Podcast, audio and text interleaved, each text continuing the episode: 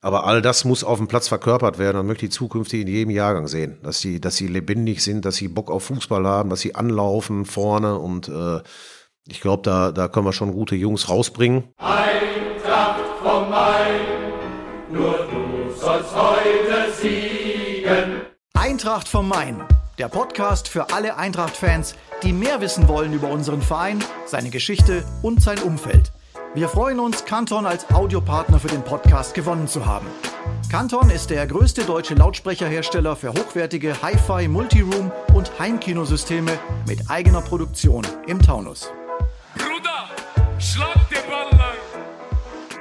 Unser Podcast Eintracht vom Main. Bevor ich unseren Gast vorstelle, natürlich an euch draußen die Bitte, überall, wo es Podcasts gibt, gibt es natürlich die Möglichkeit, den auch zu abonnieren.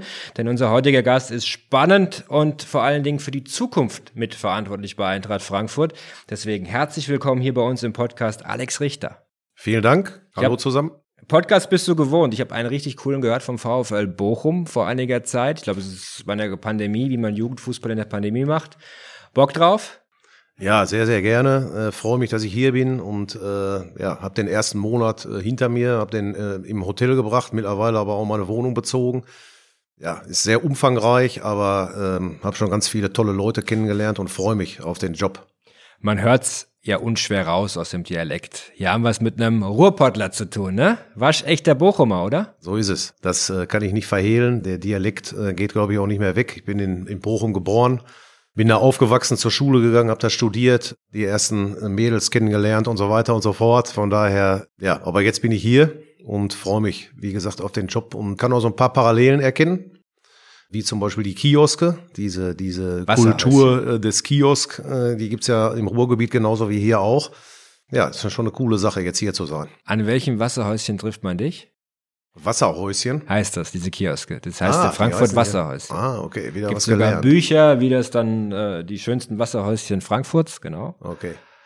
Wo- also ich habe bis jetzt noch du? keine Zeit gehabt. Ich habe eine, eine Wohnung bezogen in Bergen, also Mhm. oberhalb von Enkheim, glaube ich. Bergen-Enkheim heißt, steht immer auf dem Schild. Und wenn ich da abends um neun irgendwann hinkomme, dann äh, reicht's mir auch meistens. Äh, dann gehe ich da nicht mehr durch die Stadt. Aber ich glaube, irgendwo ist da bestimmt auch einer. Also ich werde da mal ein Wasserhäuschen suchen und äh, wenn es da eins gibt, dann trifft man mich da. Und was gibt's dann? Moritz Fiegepilz gibt's ja nicht. Nee, Hier. sondern Ja, guck, mal, ich muss ja ganz klar sagen, Krombacher, ne? Also nur, dass du Bescheid weißt. Ich fahre morgens mit meinem Hyundai hier hin. Davor habe ich Müsli gegessen mit Krombacher drin und al alkoholfrei logischerweise. Also das ist ja unsere Art und Weise. Krombacher Pilz, ja, von dem Moritz Fiege leider nicht hier. Nee, den brauchen wir nicht. Ich bin ja äh, hier, um was Neues kennenzulernen. Appleboy habe ich schon getrunken. Und? Gewöhnungsbedürftig, aber so beim dritten fängt es, glaube ich, an zu schmecken. Ja, Äh, dann spürt man auch bald nichts mehr. Ja, ja, genau. Aber, aber das ist ja ganz interessant, so ein paar kulturelle Themen hier auch mal aufzugreifen. Ja, ja, Die. Currywurst in Bochum. Currywurst habe ich versprochen zum Einstand, bin ich noch nicht zugekommen. Die äh, werde ich dann mitbringen für die Mitarbeiterinnen äh, und Mitarbeiter im NLZ. Dann legen wir da ein Currywürstchen auf und bringen die Soße mit, äh, original von Dönninghaus, so wie die halt äh, dort gibt. Aber jetzt habe ich schon wieder Werbung gemacht für Dönninghaus, aber äh, die grüne Soße, die hat mir auch richtig gut geschmeckt. Also die habe ich schon probiert ein paar Mal. Also du bist angekommen. Handkäse fehlt noch? Nee, habe ich auch probiert, aber ist so eine Magengeschichte dann hinterher, ne? Also mit Musik zumindest. Hast du das erfahren? Diese, hast du das, war das eine Erfahrung? Es ging, ja, ja, ja. Es ging, es ging noch. Sehr gut. Also wir haben die wichtigsten Dinge schon abgeräumt. Äh, Aber wenn man Anna Kastropper groß geworden ist, äh, über Jahrzehnte, da auch große Erfolge gefeiert hat, nun nach Frankfurt kommt, wie schwer ist es denn gefallen? Ich glaube, du als äh, Ur-VfLer den, den Abschied dann irgendwie äh, da zu initiieren, war schon nicht ganz einfach, oder? Ja, das war ein langer Prozess vom, vom ersten äh, Kontakt im letzten Jahr, wo ich mit Markus telefoniert habe und dann eben mit der Frau, mit der Familie, mit den Kindern gesprochen. Dann fängst du an zu überlegen und äh, ja, ist ja nicht zu verhehlen, dass ich nach wie vor dann immer noch in der Stadt geboren bin und dort auch äh, das NLZ leiten durfte.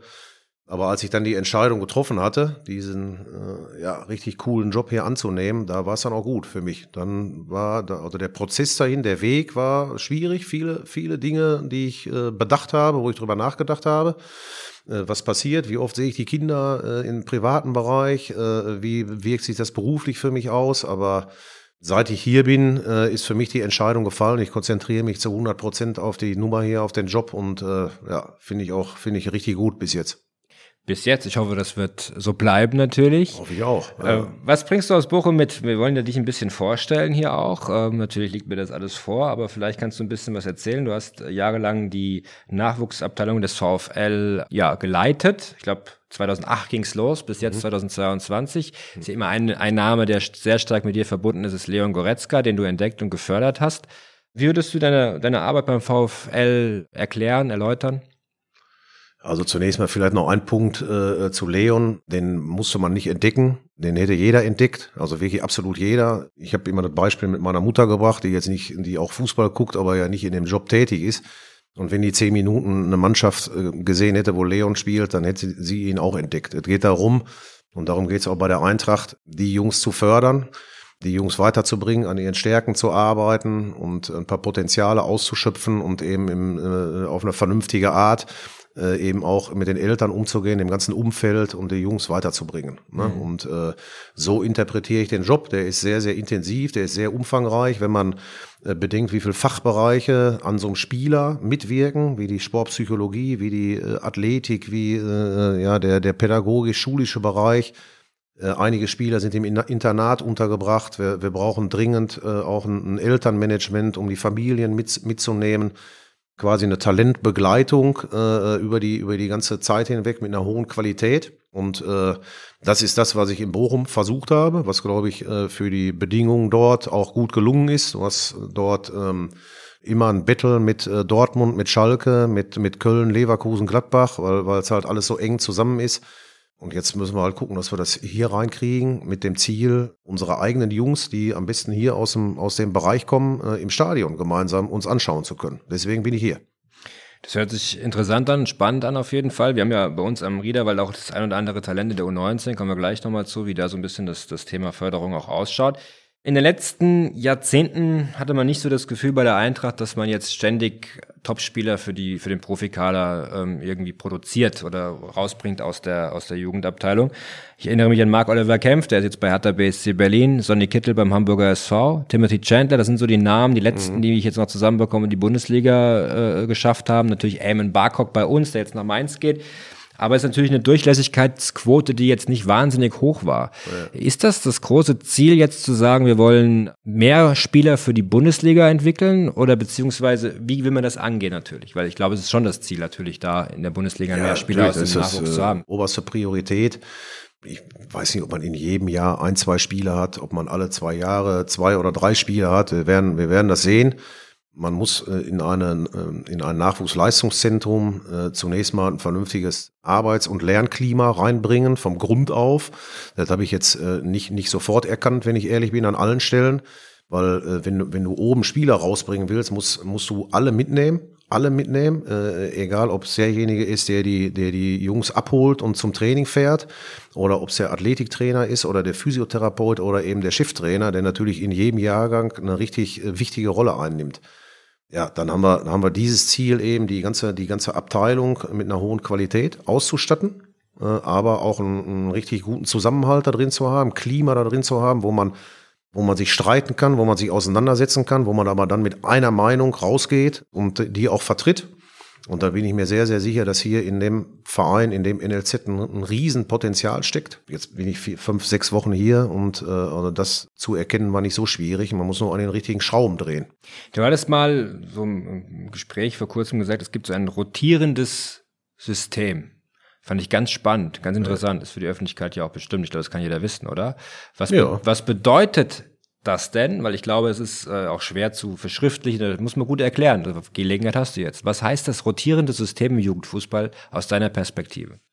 Also eigentlich haben wir gesagt, ist ein rollierendes System. Ein rollierendes System. Mit, mit okay. L, aber äh, egal wie es wie es heißt, wichtig ist, ähm, dass man dadurch Planungssicherheit hat. Wir wollen es schon erreichen, dass wir ein, bisschen Kontinuität in die Trainersituation hineinbekommen.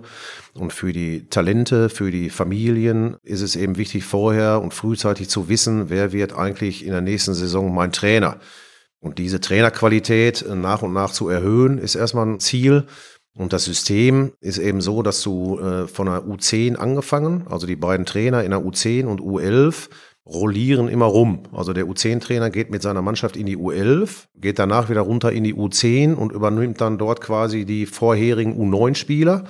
Und genauso ist es dann U12, U13, U14, U15 und U16, U17. Also das sind die acht Jahrgänge, die immer rumrollieren. U19, U21 nicht, die bleiben stehen, die Trainer. Und U9 auch, weil derjenige immer zusammen mit demjenigen, der den Perspektivkader zusammenstellt, der eben die U8 und U7 sichtet, der nimmt erstmal ganz viele neue Jungs auf, Achtjährige auf und da wollen wir noch nicht rollieren, die müssen erstmal bei uns ankommen. Also so ist das System halt hoffentlich relativ klar erklärt. Ja, klar erklärt und auch äh, sehr interessant und auch logisch. U21 hattest du gerade angesprochen. Ein wichtiges Thema, ein großes Thema hier auch in Frankfurt, denn äh, diese Mannschaft ist seinerzeit abgeschafft worden aus Kostengründen. Jetzt sagen wir mal relativ mühsam wieder neu entwickelt worden mit dem Standort Dreieich. Nächste Saison, Trainer wird Christian Glibo. Äh, wir freuen uns tierisch drauf, denn das ist natürlich auch etwas, was äh, Eintracht Frankfurt zu, gut zu Gesicht steht, um eben Spieler dann auch auf einem Herrenfußballniveau äh, ausbilden zu können. Wie soll denn die Struktur dieser Mannschaft aussehen, dieser U21? Naja gut, zunächst mal gibt's äh, Spieler, die äh, wir ja in der Vereinbarung, äh, da war ich noch nicht dabei, aber es ist vereinbart worden, Spieler von Hessen Dreieich auch mitzunehmen, die bei uns im Kader sind. Der Patrick Ochs hat mit mir zusammen äh, dann äh, Gas gegeben und die, und die Kaderplanung vorangetrieben. Äh, wir haben aber auch entschieden, schon 2004er Jahrgänge, die eigentlich noch U19 spielen könnten, äh, schon in diesen Kader aufzunehmen. Das hängt immer so ein bisschen davon ab und ist sehr individuell zu betrachten, welchen Entwicklungsschub welcher Spieler jetzt braucht. Ne, Es kann gut sein für einen Spieler, äh, der noch A-Jugend spielen kann, Herrenfußball zu spielen gegen 25, 30-Jährige. Das ist dann manchmal auch äh, kein Spaß, da muss man sich durchsetzen. Das kann aber auf der anderen Seite auch mal gut sein, gegen VfB Stuttgart mal ein U19-Spiel zu machen. Ja. Und äh, deswegen haben wir die Struktur schon sehr, sehr jung aufgestellt. Es wird in der U21, es wird aber ein Prozess sein, äh, dahin zu kommen, dass du später irgendwann mal vielleicht sogar hauptsächlich mit Altjahrgängen aus der A-Jugend und dann wäre man natürlich schon auf einem sehr hohen Level in dieser Liga spielen kannst und da vielleicht fast gar kein älterer mehr drin ist, außer vielleicht einem Führungsspieler. Ne? Ja, so, so ist die Struktur, da wollen wir hinkommen. Und ist natürlich für uns jetzt auch Neuland, äh, äh, um nächste Saison mal zu schauen, wann wir äh, oder, oder wo wir da landen und wie die Spiele so aussehen. Ne? Alex, jetzt haben wir doch tatsächlich den Europapokal gewonnen gegen Glasgow und äh, das bedeutet natürlich auch für die U19 einen unglaublichen Aufwand, denn die Youth League steht an. Das heißt Champions League mit der U19 und mit der Herrenmannschaft. Was kommt da auf euch zu? Also erstmal ganz viel Neuland, weil soweit ich mich zumindest erinnern kann, Eintracht Frankfurt mit der U19 noch nicht Youth League gespielt hat. Ja, ist ein internationaler Wettbewerb, der äh, kein Zuckerschlecken ist. Du äh, musst gucken, in welche Gruppe du gelost wirst, wer, was, welche Vereine da drin sind. Und dann fliegst du halt möglicherweise nach Spanien, nach Portugal oder wo auch immer hin. Äh, Hast dann eben entsprechend auch die Heimspiele, wo man auch einen Spielort finden muss, der dann eben den äh, Anforderungen entspricht. Da bin ich mir fast sicher, dass das nicht der Riederwald sein äh, kann und darf, aber da müssen wir uns erstmal in die Statuten noch einlesen. Äh, Und das hat natürlich extreme Auswirkungen auch auf die Belastung der Spieler, äh, die dann eben ähm, nicht nur Bundesliga spielen in der U19, sondern eben auch Youth League. Und da müssen wir dann schauen, was wir mit den 2004ern machen, also dem, dem Altjahrgang, die dann schon teilweise auch in der U21 auflaufen sollen, wie wir damit umgehen. Das werden wir im Einzelfall dann äh, sehr genau steuern müssen und gucken dann auch nochmal äh, jetzt auf die, auf die Kaderplanung. Jetzt wollen wir dich mal ein bisschen besser kennenlernen an der Stelle mit unserer Rubrik die Eagles 11. Haben ja schon ein bisschen über ähm, das Wasserhäuschen und den Kiosk gesprochen und über deine äh, kulinarischen Vorzüge. Jetzt würde mich interessieren, was ist denn dein erstes Fußballtrikot, das du besessen hast? Erstes Fußballtrikot ist vom VfL Bochum gewesen, da stand aber kein Name drauf. Ich glaube, ich war 1977, 78 mit 7, 8 dann eben äh, erst Mal in, in Bochum im Stadion. Und da haben, glaube ich, Spieler gespielt wie äh, Heinz-Werner Eggeling und äh, Jupp Katschor. Also äh, ich, ich weiß es aber nicht mehr ganz genau. Es muss ein, muss ein VfL-Trikot gewesen sein. Ja. Der beste Spieler der Welt auf deiner Position mit der Frage, auf welcher Position du gespielt hast. Äh, Ich habe immer Innenverteidiger oder Sechser gespielt und boah, ich, die Frage kann ich nie beantworten. Beste Spieler der Welt. Wie heißt der von äh, Liverpool? Den finde ich richtig gut. Innenverteidiger. Das Van Dijk. Ja, ja, ja, Virgil van Dijk, der, Ja. den finde ich schon, schon äh, richtig gut, aber ansonsten kann ich da nicht viele Antworten drauf geben. Da gibt's schon ein paar richtig gute. Okay. Dein Lieblingsreiseziel? Norwegen, Da war ich ein, zwei Mal, bin mit so, einem, mit so einem kleinen Boot, was wir uns äh, damals gekauft hatten, bin ich ein ganz kleines Boot äh, durch die Fjorde gefahren, habe ein bisschen geangelt. Die, die Landschaft da und äh, mit, den, mit den Fjorden und so, das ist überragend, finde ich. Und äh, da kommt man dann auch mal ein bisschen zur Ruhe. Dein Lieblingsessen? Grünkohl mit Mitwurst, Kassler, Bratkartoffeln, aber wenn meine, meine Mutter es macht, das schmeckt's am besten. Ja, sehr gut. sehr gut. Gut, die fünfte Frage ist schwierig für dich zu beantworten. Du bist noch relativ frisch hier, erst seit 1. April. Dein Lieblingsort in Frankfurt? Ja, der ist schwer zu beantworten, aber ich sag mal im Moment äh, tatsächlich das Stadion, weil immer wenn ich da bin und äh, die Kurve Lieder singt, dann kriege ich richtig eine Gänsehaut, die, die reißen mich mit. Da muss ich echt sagen, Riesenstimmung, super Performance, äh, Kompliment an, an die Kurve da, das ist schon Wahnsinn. Ja, das ist in Frankfurt äh, schon besonders, ne? Ja, ja. Bochum war es aber auch nicht schlecht, als wir dort verloren haben im Oktober, war auch eine richtig gute Stimmung. Ich glaube, das ist auch immer eng und kompakt. Ja. Wir sagen jetzt nicht, was Max Kruse zu den Fans vom VfL gesagt hat. Nee, das lassen wir mal lieber weg, aber äh, er muss schon gucken, wenn er nächste Mal in Ruhrpott dass er vielleicht eine dickere Jacke anzieht. Sehr gut. ja, gut. In welche Musikgruppe würdest du passen? Boah, ich höre ganz viele neue Sachen, ganz viele alte Sachen. Äh, Ich, ich finde immer äh, Dire Straits, Depeche Mode von damals äh, äh, richtig cool noch, äh, höre ich auch nach wie vor. Aber dadurch, dass meine Kinder, die sind 11 und 15, eben auch mit ganz vielen neuen Sachen ankommen, auch da äh, bin ich, bin ich, äh, glaube ich, ich weiß nicht, wie die alle heißen, die Gruppen, aber da sind auch schon gute Sachen dabei. Also du gehst mit der Zeit. Ja, Man muss versuch jung ich, bleiben. Versuche ich. Aber Ja. die, die traditionellen und alten Sachen, mit denen ich groß geworden bin, ja, hört man immer noch gerne. Da bin ich sehr gespannt. Äh, beim Aufwärmen unserer U17 beispielsweise gibt es die eine oder andere Anekdote, was äh, die Jungs da so gerne hören.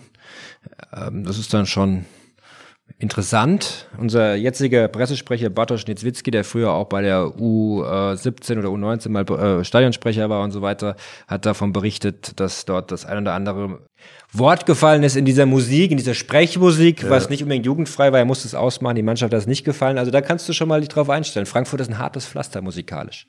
Ja, das kann sein, aber äh, ich äh, war selber überrascht, was da für Musik lief und finde schon, dass man, wir haben ja auch ein paar Vereinslieder hier, die ich dann im Stadion äh, schon hören durfte und aber noch, noch so ein bisschen auswendig lernen muss.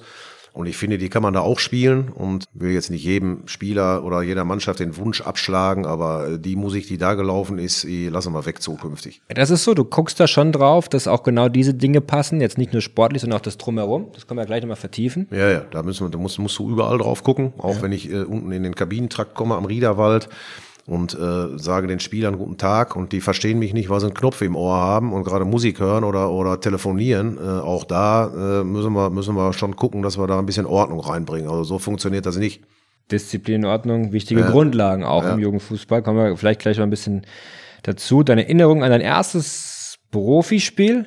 Das heißt, vielleicht auch eher an das erste Spiel, was du äh, mit dem VfL Bochum in deiner jetzigen Position gemacht hast? Weiß ich nicht. Gibt es da Erinnerungen dran? Nee. Die Anfangszeit damals beim NLZ?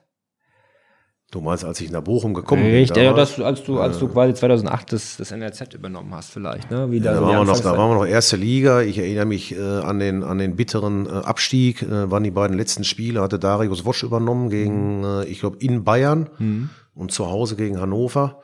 Und äh, daran kann ich mich gut erinnern, dass ich dann da hingekommen bin, weil waren wir noch erste Liga und dann äh, ab da waren es halt ganz, ganz viele Jahre zweite Liga und äh, ja, bis zur letzten Saison, wo wir Gott sei Dank äh, echt eine, mit einer Riesensaison ja, aufgestiegen sind und das haben sie ja jetzt bestätigt und bleiben drin. Auch weil sie einen guten Trainer haben. Kommen wir gleich zu. Thomas Reis ist auch durch deine Schule ein bisschen gelaufen. Wer war denn dein Idol in der Kindheit? Boah, du stellst schwere Fragen, wie hier jetzt. ja.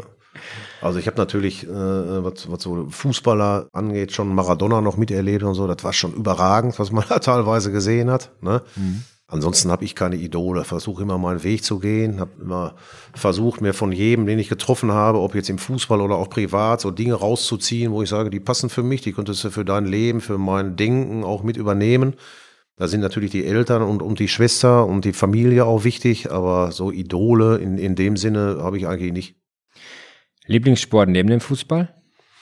Ich entwickle mich äh, dazu äh, durch meine Kinder, den äh, Handballsport. Bei meinem Sohn, da finde ich schon, ist eine riesen Intensität drin. Äh, Gerade der ist Kreisläufer da und äh, boah, was da angepackt wird, ist schon, ist schon bemerkenswert. Äh, und versuche äh, über, über meine Tochter, die äh, sechsmal die Woche auf dem Pferd sitzt, mich dem Reitsport zu nähern. Das fällt mir allerdings zugegebenermaßen schwer, weil äh, vorher, bevor es losgeht, eine Stunde das Pferd zu putzen und zu satteln und so weiter, da werde ich schon unruhig, weil ich denke, kann es mal irgendwann losgehen. Ne? ja, ja, ist auch nicht so ganz günstig, habe ich mir sagen lassen. So ein Ja, Pferd. kommt drauf an, wenn du ein 25-jähriges Pferd äh, kaufst, was äh, nicht mehr lange hat, dann ist das schon günstig. Habt ihr so gemacht? okay, gut. Vertiefen wir nicht an der Stelle. So alt ist er noch nicht, aber die Kleine wollte das unbedingt, hat ein bisschen was Erspartes auch, hat da was dabei, äh, dabei getan, äh, weil die so ein Sparkonto hat, wo die Schwiegereltern immer einzahlen und dann, äh, dann ging's. Also so teuer war der nicht. War jetzt kein Akatenango. Sehr gut. Äh, als Kind, welchen Berufswunsch hattest du? Tatsächlich äh, Profifußballer. Meine eigene Karriere ist dann aber äh, irgendwo in der Oberliga Westfalen. Damals war das dritte Liga. Noch zum Schluss bei Wattenstadt 09 gespielt. Uwe Neuhaus war mein, mein Trainer dort. Also habe ich nicht geschafft. Warum auch immer. Kein Tempo, kein zu faul. Ich weiß nicht, keine Ahnung. Ja, wie war die Frage? Dein Berufswunsch als Kind? Ach so. Hast du beantwortet im Prinzip. Ich hätte, ja, habe ich beantwortet. Ich hätte aber nach dem Sportstudium auch, wäre ich schon gerne auch Richtung Journalismus tatsächlich gegangen. Okay. Hab äh, bei den Ruhrnachrichten in Bochum ja ganz, ganz viele Jahre nebenbei gearbeitet und äh, das hätte auch, wäre auch interessant gewesen. Aber so ist doch auch okay, oder? So ist okay, genau, ist gut gelaufen. Ja, und im Fußball zu arbeiten und Hobby und Beruf zu vereinbaren, ist ja immer was Besonderes, ne? Absolut. Und Wattenscheid 09 ist natürlich auch eine große Marke im, im deutschen Fußball, das muss man auch sagen. damals War es Liga. zumindest. Erste äh, Liga, Sané im Sturm, ich erinnere mich noch dran. Ja. Äh, ich glaube, die Eintracht hat sich auswärts in Wattenscheid auch immer schwer getan. Zu Hause haben wir sie, glaube ich, mehrfach weggeputzt. Aber trotzdem für so einen relativ kleinen Club oder Stadtteilclub ist das schon eine große Leistung gewesen. Ja, Steilmann, ich erinnere mich doch. Definitiv, Klaus Ja. Stallmann. Ich äh, habe ja da, wie gesagt, nicht bei den Profis gespielt, sondern dann in der, in der zweiten Mannschaft. Und beim Klaus als äh, ab und zu konnte man da nochmal äh, im Umschlag die Prämien für die Mannschaft abholen und so. Das war schon ein guter Typ, wenn man den mal kurz gesprochen hat. Ne? Das war schon äh, ja, interessante Steuerfrei. Zeit dort. Steuerfrei. Das soll man vielleicht gar nicht erzählen, oder? Nee, nee. Aber wir ist verjährt, würde ich sagen. Mit welchem im Team verstehst du dich am besten? Ich weiß nicht, die Frage ist ein bisschen unfair. Das ist ja so, ne, weil, wie sollst du das sagen nach acht Wochen oder sechs Wochen? Im, im NLZ-Team. Ja, jetzt würde ich sagen. Das äh, würde ich auch ungern beantworten, weil wenn du, wenn du der Chef bist, kannst du nicht eine hervorheben und sagen, ja, das ist mein bester Freund. Äh, müssen wir müssen ja zusammen arbeiten Ja. und äh, sollten uns schon, wie gesagt, auf einer vernünftigen Ebene miteinander unterhalten können. Dann lass uns wieder seriös werden, weil der eine Punkt, den du gerade ähm, ansprachst, den finde ich sehr, sehr spannend. Jugendfußball und vor allem äh, das Thema Disziplin in der heutigen Zeit. Wir kennen das von den Profis tatsächlich ein bisschen und das vielleicht auch als kleinen Insight. 2018 gewinnen wir den DFB-Pokal in München und äh, irgendwie dachte ich dann, wir gehen jetzt in die Kabine und sehen da riesige Jubelszenen, aber in dem Moment war Stille in der Kabine und jeder hat in seinem Handy rumgetippt. Kurzer Moment des Reflektierens wahrscheinlich, aber das ist so ein bisschen ein Phänomen. Ne? Dieses Teil ist immer dabei, die Ohren, äh, die Earpods sind immer dabei, jeder ist immer irgendwo vernetzt, schnell wird gepostet, gemacht und getan. Wie hinderlich ist das für eine Karriere? Wie kann Social Media, wie kann so diese ständige Erreichbarkeit und dieses immer on top sein eigentlich eine Karriere beeinflussen? Ist das was, was dich beschäftigt? Ja, muss uns beschäftigen, weil ähm, die Spieler auch Gespräche führen müssen untereinander und sollen, sollen sich miteinander äh, beschäftigen, sollen wissen, wie der andere tickt. Ich habe aber äh, auch letztens, das geht in die gleiche Richtung, auch so ein Bild zugeschickt bekommen, wo, glaube ich, nach dem Champions League-Finale vier, fünf Spieler äh, gar nicht gefeiert haben, sondern sind in die Kabine und haben, sitzen da alle so mit dem Handy und gucken aufs Handy. Das ist heutzutage so, aber man muss das auch nicht alles so hinnehmen. Also ich finde schon, dass man äh, in der Kabine, die gehört den Spielern, die gehört den Trainern, da wird auch nichts rausgepostet, da werden auch keine Fotos gemacht. Das ist mal so der erste Punkt, der dort stattfinden wird. Da finde ich, kann, können die Handys mal aus sein für zwei, drei Stunden wenn man sich seiner Karriere widmet. Und äh, ich kann hier auf der einen Seite als, als junger Spieler sagen, möchte gerne Fußballprofi werden. Und auf der anderen Seite äh, bin ich fünf Minuten vorm Training damit beschäftigt, äh, nochmal schnell zu telefonieren oder auf Instagram irgendein Foto rauszuschicken. Da müssen wir schon, äh, also geht nicht um verbieten, aber es geht darum, äh, denen zu erklären, was ist gut und was ist vielleicht nicht so gut für deine Karriere. Und ich glaube, äh, Da habe ich schon, äh, denke ich, ganz gute Ansichten. Man übt es ja zu Hause mit den eigenen Kindern. Mhm. Im Extremfall nimmst du das Handy mal eine Stunde weg und dann werden die schon nervös. Ne? So weit sind wir schon mittlerweile. Das ist keine gute Entwicklung. Nee. Nicht einfach, auf jeden Fall. Das ist, glaube ich, was, was man im Jugendfußball nicht unterschätzen darf. Auf was legst du sonst noch Wert im Jugendfußball? Meine, wie soll die Eintracht spielen? Es gibt ja dann in Barcelona beispielsweise die Situation, dass alle Mannschaften das gleiche System spielen, dass die quasi äh, in der ersten Mannschaft ankommen und genau wissen, was zu tun ist. Ist das etwas, was du nachhaltig bei uns auch implementieren willst, dass wir einen klaren äh, Spielstil haben? Also zunächst mal muss es eine Durchlässigkeit geben, die wir ja jetzt über mich, über Ralf Gunesch als äh, Individualtrainer in, in, in dem Übergangsbereich und durch, durch viele andere Positionen, glaube ich, ganz gut hinbekommen. Es geht aber gar nicht darum, so vom, vom Spielsystem her so zu spielen wie die Profis, sondern es geht einfach darum, Ausbildungsprinzipien zu installieren in allen Jahrgängen, also auch im, im Kinderfußball schon, die dann aber vielleicht anders heißen und die Jungs müssen dort auch gar nicht wissen, dass, dass sie die Dinge da schon umsetzen. Und die müssen aufeinander aufbauen. Vergleicht das immer so ein bisschen mit dem Schulsystem. Da ist jetzt auch nicht alles äh, Gold, was glänzt, aber zumindest bauen die Inhalte aufeinander auf. Das heißt, äh, wenn wir früher zur Schule gegangen sind, wusstest du ja, du kommst in die achte Klasse. Und äh, das baut auf den Inhalten der siebten Klasse auf. Und so müssen wir ausbilden. Da gibt's Prinzipien in Ballbesitz gegen den Ball, in den Umschaltsituationen, vielleicht noch bei Standardsituationen ab einem gewissen Jahrgang. Und die müssen dann eben auch eingehalten werden und die werden wir auch checken, ob die umgesetzt werden. Und da geht es schon darum, Ballbesitz zu haben, da geht es darum, äh, früh zu pressen, da geht es darum, ja, diese Prinzipien eben umzusetzen, wo es, äh, die heißen, das können, können ganz banale Sachen sein, ne? Äh, wie Durchdecken oder, oder äh, erste Ball nach Balleroberung muss aus dem Fuß gespielt werden, damit du in Ballbesitz bleibst und so weiter. Also ganz einfache Dinge auch, aber die muss man wiedererkennen äh, aber da geht es nicht ums Spielsystem, jetzt 4-4-2 oder 3-5-2 oder, oder was auch immer, sondern wirklich, da sind die Trainer frei, wie sie spielen wollen, aber ähm, die Art und Weise, diese, ähm, die Philosophie, die muss auch zur Eintracht Frankfurt passen. Und die, die Werte, die hier vorherrschen, die, die Disziplin, die da, die da drin ist. Und äh, ja, was die Eintracht-Fans, die, die Einwohner äh, von Frankfurt hier eben auch, auch mitbringen, diese äh, Ehrlichkeit, die ich so kennenlerne, nach einer gewissen Anfangsphase, wo sie erstmal ein bisschen zurückhaltend reagieren. Aber all das muss auf dem Platz verkörpert werden und möchte ich zukünftig in jedem Jahrgang sehen. Dass sie, dass sie lebendig sind, dass sie Bock auf Fußball haben, dass sie anlaufen vorne und äh, ich glaube, da, da können wir schon gute Jungs rausbringen. Ja, und machen dann eben diese, diesen Weg der Individualisierung, der wird schon für den einen oder anderen neu sein, glaube ich. Das wird spannend zu beobachten sein. Da spielt natürlich die Trainer auch eine wichtige Rolle. Ja. Damir Agovic wird neuer Trainer der U19. Wahrscheinlich genau aus den Gründen, weil er genau das verkörpert, was du gerade genau. angesprochen ja. hast. Damir äh, war richtig gut in den Gesprächen, die wir hatten. Der äh, brennt fast schon zu viel äh, auf die Aufgabe, hat natürlich einen interessanten Lebensweg, auch schon mit, mit knapp über 30, äh, ist Fußballlehrer und äh, wir haben so viele Gespräche geführt mit äh, Trainern, auch für die U21 und die beiden ja, sind da schon hervorgestochen und äh, haben uns da begeistert. Äh, und die gehen den Weg mit hundertprozentig. Dann noch Alex Meyer dabei als Co-Trainer. Hast Alex schon sicherlich auch gut kennengelernt in der kurzen Zeit. Ja. Auch ein Typ, der ambitioniert ist, der auch Lust hat, der auch ja. eine Legende ist. Wie wichtig ist das, auch äh, Legenden mit an den Club zu binden dann an der Stelle und mit einzubinden das, in dieses Thema? Äh, sollten wir immer an den Stellen machen, wo, wo es Sinn macht. Mhm. Äh, Alex ist da sehr, sehr positiv äh, möchte sich weiterentwickeln. Wir haben äh, vereinbart, jetzt für, für drei Jahre mal zu schauen, wie weit wir ihn bringen können. Das hängt natürlich so ein bisschen auch davon ab, äh, dass er seine erste Lizenz irgendwann mal machen darf.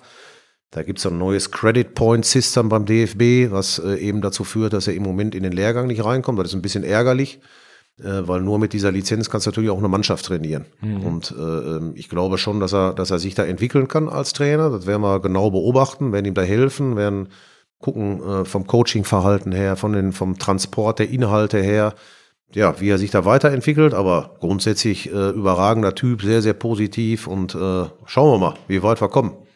Ich bin gespannt. Thomas Reis ist jemand, der es geschafft hat. Dazu vielleicht nur kurz Einschub U21, Christian Klibo, mhm. Formatia Worms, 40 Jahre alt, ja. auch ein junger Trainer, ja. erfolgreich schon gewesen zuletzt. Was bringt er mit? Christian bringt äh, ganz viel äh, Eintracht auch mit, habe ich festgestellt, in, in, seiner, in seiner Vita, in seinem Herzen auch. Äh, ist ein, ein sehr akribischer Trainer, aber auch der so Begeisterung vermitteln kann, der dich so ein bisschen auch fängt, also vom Typ her, ne? sein, sein Lachen, seine Art. packt dich so ein bisschen und hat natürlich in, in Worms jetzt auch mit ganz, ganz vielen jungen Leuten, äh, finde ich echt bemerkenswert. Spielt eine richtig gute Saison, ist ja gleichzeitig noch Scout, ist gleichzeitig noch so ein bisschen mit sportlicher Leiter, hat er im Grunde genommen die Dinge äh, in sich vereint. Ja, und da freue ich mich wirklich drauf, mit ihm zu arbeiten und äh, im ersten Jahr die neue U21 da mit ihm aufzubauen. Sehr schön. Ähm, insgesamt dann auch mit Ralf Gunnesch im Team. Ja. Das kann sich jetzt ja nicht, nicht jeder so richtig vorstellen. Ja. Übergangstrainer. Das heißt konkret, was macht er? Ich meine, wir haben ja ein paar Spieler, die zwischen Profimannschaft und U21, U19 hin und her pendeln werden, schätze ich mal, so. Und dann ist der für die zuständig oder wie soll das ablaufen? Ja, nicht nur für die, die hin und her pendeln. Wir äh, werden schon gucken, wir sind ein Leistungszentrum und im Leistungszentrum musst du gucken, dass du die Besten, die Besten, die da sind, äh, noch besser machst. Das ist, ist so, das bringt das System mit sich. Äh, und die soll er ähm, in verschiedenen Trainingseinheiten individuell weiterbringen, trainieren. In Abstimmung natürlich mit dem Cheftrainer Profis, mit Markus Krösche, auch die Spieler aus der U21, vielleicht auch mal so ein, so ein Jungprofi, der äh, geholt wurde. Dann werden wir nach Videoanalyse, werden wir eingehend Inhalte festlegen, die eben mit diesen Spielern gemacht werden. Das kann mal eine Zweier-, Dreier-Gruppe sein, das können mal zehn auf einmal sein, wo man dann äh, auch mal fünf gegen fünf spielt. Wird aber in der Regel so sein, dass wir schon sehr, sehr genau festlegen, was machen wir mit welchem Spieler. Zielvereinbarung äh, für drei Monate, einen genauen Trainingsplan festlegen, eine Zyklisierung, eine, eine Belastungssteuerung weil so muss schon sehr detailliert arbeiten, um die Jungs am Ende oben rauszubringen. Das ist seine Aufgabe und mhm. ich finde, wir haben zumindest verabredet, dass er auch außerhalb des Platzes sich mal um den einen oder anderen kümmert und mal schaut, wo der herkommt, äh, wo der wohnt, sich mit dem mal zusammensetzt. Also nicht nur auf dem Platz, sondern auch das Soziale mitnehmen. Ne? Mhm, absolut, das ist äh, vielleicht was, was äh hin und wieder auch zu kurz kommt im Tagesgeschäft. Ne? Das sind ja so, so äh, Effekte, für die man wenig Zeit hat, auch im Profifußball, wo es dann Schlag auf Schlag gehen muss. Thomas Reis hatte ich angesprochen. Eintracht Vergangenheit bei uns gespielt in den 90ern. Ja. Und dann ist er nach Bochum gegangen. Ja. Und jetzt ist er Erfolgstrainer beim VfL. Kann ja. man nicht anders sagen. Eine Bombensaison gespielt. Wir ja. hatten ja die Erfahrung gemacht in Bochum. 2-0 verloren. Hier haben wir 2-1 gewonnen. Das Spiel in Bochum war geprägt von einem unfassbaren Willen des VfLs. Also wirklich äh, beeindruckend wie sie uns, die jetzt wahrscheinlich talentiertere Mannschaft ist an sich, aber niedergezwungen und niedergerungen haben. Also das, äh, als, ich glaube, objektiver äh, Zuschauer hätte ich Spaß gehabt, so natürlich nicht, ja. aber die Handschrift war deutlich zu sehen. Ne? Ja. Auch dieser Wille. Wo hast du das entdeckt, dass er ein potenzieller Tro äh, Profitrainer werden kann? Wie, wie, wie war so die Entwicklung von ihm? Ja gut, wir hatten ja im, äh, im, im Talentwerk beim VfL Bochum schon so den einen oder anderen, äh, und der, der früher Profi war und dann aber sich Richtung Cheftrainer entwickeln wollte auch. Da geht es erstmal darum, sind das Leute, die im Nachwuchs bleiben wollen oder äh, kommunizieren sie von vornherein, ich will mich entwickeln, ich will den Profibereich. Und da hat der Reisi immer von vornherein dokumentiert und hat gesagt, wenn ich irgendwann kann, dann würde ich das machen. Aber er war sich auch nie zu schade und das muss man ihm wirklich hoch anrechnen, eine U13 zu machen. Oder er hat die Frauenmannschaft zwischendurch mal übernommen, als der Trainer da wegging. Er hat äh, ganz viel überall reingeschnuppert, er hat alles aufgesogen und hat natürlich irgendwann, stellt man dann fest, so U19, U23, die es damals in Bochum ja auch noch gab, mittlerweile nicht mehr. Da hat er sich immer weiterentwickelt. Ist dann aber auch den Schritt nach Wolfsburg gegangen. Der war, glaube ich, auch damals nötig, als äh, er dann gesagt hat, so, jetzt muss ich mal einen anderen Verein kennenlernen. Ja, und dann hat der Sebastian Schinzilotz ihn zurückgeholt und damit natürlich genau den Nagel auf den Kopf getroffen. Ne? Der hat äh, einen riesen Draht zu den Spielern, hat die Mannschaft weiterentwickelt, ist Tempo reingekommen durch die Verpflichtungen, die getätigt worden sind.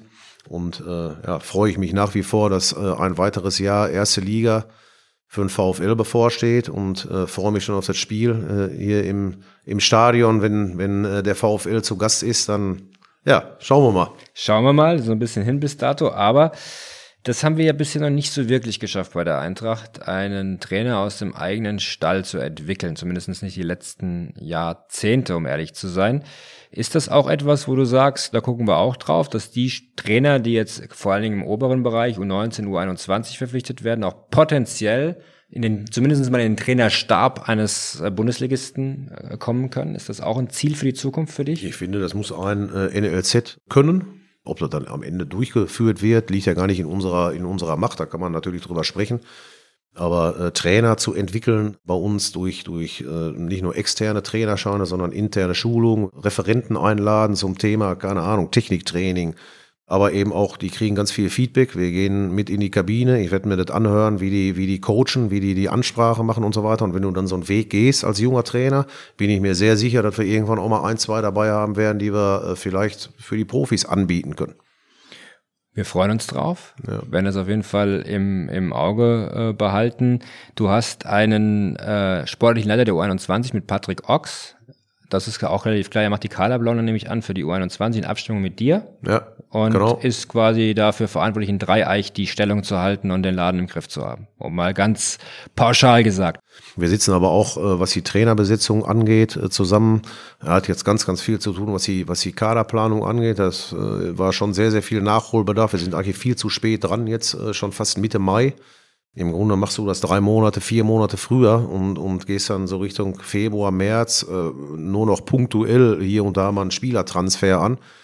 Also da ist er ganz gut eingebunden im Moment, so wie, so wie ich auch, auf, auf anderen Ebenen und äh, macht schon Spaß, die Zusammenarbeit bis jetzt mit ihm.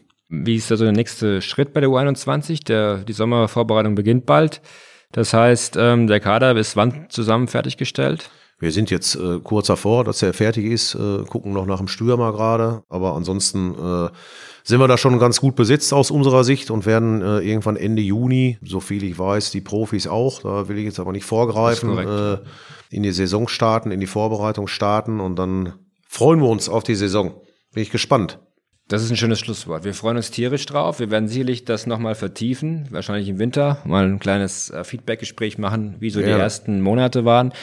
Ich glaube, wir haben dich gut vorgestellt. Ja. Ja, ich hätte noch eine Schlussrubrik, aber ich glaube, da wird es schwierig, weil das ich habe einen Schlussgedanken. Darf ich dich unterbrechen? Ja, unbedingt. Pokalendspiel.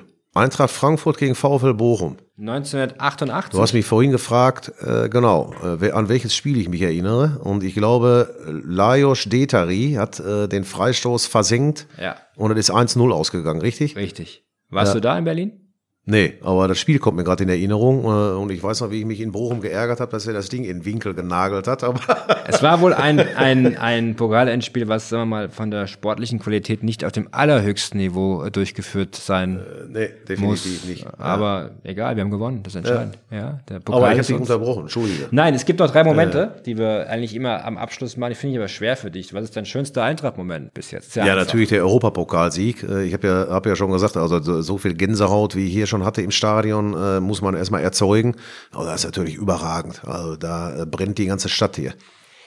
Das stimmt, das ist richtig. Das äh, geht bei uns ganz schnell mit, dem, mit der brennenden Stadt. Dein schlimmster Eintrittmoment, der steht noch bevor, den haben wir noch nicht. Nee, wir haben keine schlimmen. Bis jetzt haben wir noch keine. Nee. Soll auch so bleiben. Ja. Und vielleicht noch abschließend deine schönste Kindheitserinnerung an die Eintracht. Du kannst aber auch sagen, einfach nur eine Kindheitserinnerung an Eintracht Frankfurt. Wir suchen immer noch. Ich habe ja beim Onboarding, für alle Zuhörer, Onboarding war die Veranstaltung, wo ich vorgestellt wurde am Riederwald. Da habe ich gesagt äh, in meiner Eröffnungsrede, dass äh, ich in Eintracht-Bettwäsche geschlafen habe äh, als Kind. Und jetzt suchen meine Eltern nach wie vor auf dem Dachboden in alten Dias und gucken, ob sie ein Bild finden, wo das tatsächlich abgebildet ist. Also das ist jetzt, die Wahrheit, oder wie? Ja, ja, ist tatsächlich wahr. Warum? Ich hatte Eintracht Bittwäsche, weil ich früher wohl gesagt habe, ich möchte Fan von Eintracht Frankfurt sein als kleines Kind, aber wir haben noch keine Beweise gefunden. Wir gucken weiter im Staub auf dem Dachboden und gut. Du ja. hast jetzt ein halbes Jahr Zeit. Wir machen im Dezember, ja. schreiben wir auf, machen wir den Podcast Nummer zwei mit dir, so ein bisschen ja. Bestandsaufnahme. Bis dahin müssen die Bilder vorliegen. Ist im Podcast schwer natürlich zu zeigen, aber wir werden es schon irgendwie über unsere Kanäle spielen. Wenn wir sie finden, äh, gebe ich sie weiter. Definitiv. Wie cool ist die ist Geschichte? Wie cool ist die Geschichte? Sensationell. Vielen Dank, Alex, für deine Zeit. Sehr, sehr gerne alles Gute für die anstehende Zeit jetzt im äh, Sommer. Hat uns großen Spaß gemacht und wir geben mal den äh, Hinweis an die Zuhörerinnen und Zuhörer. Nächste Saison, bitte, an den Riederwald kommen unsere äh, Jungs und aber auch die äh, Jugendmannschaften der Damen zuschauen, supporten und natürlich auch die U21 dann in Dreieich. Genau. So machen. Vielen, vielen Dank. Dankeschön.